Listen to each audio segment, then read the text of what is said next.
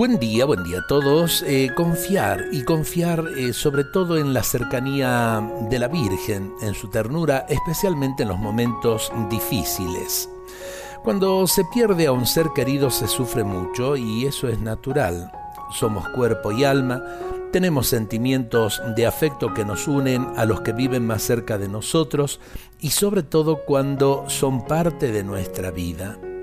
Pero cuando uno hace oración y sobre todo cuando nos dirigimos a María, nuestra Madre del Cielo, el dolor se transforma porque lo sentimos y lo vivimos desde la fe.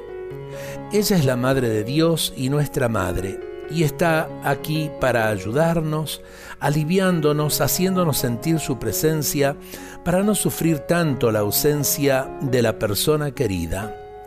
No es que dejemos de extrañar o de sentir dolor, pero al mismo tiempo experimentamos paz y se nos infundirá una esperanza que nos hará vivir en serenidad en la espera de que un día nos encontremos en ese lugar que Jesús nos prometió, el cielo.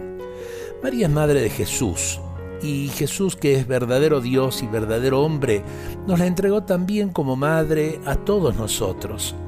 Confiemos en ella porque ella es el camino seguro para encontrarnos con Jesús. Y del corazón de Jesús podemos recibir todo consuelo, podemos recibir la fortaleza y podemos recibir la abundancia del amor de Dios porque Él nos regala al Espíritu Santo. Dios nos bendiga a todos en este día.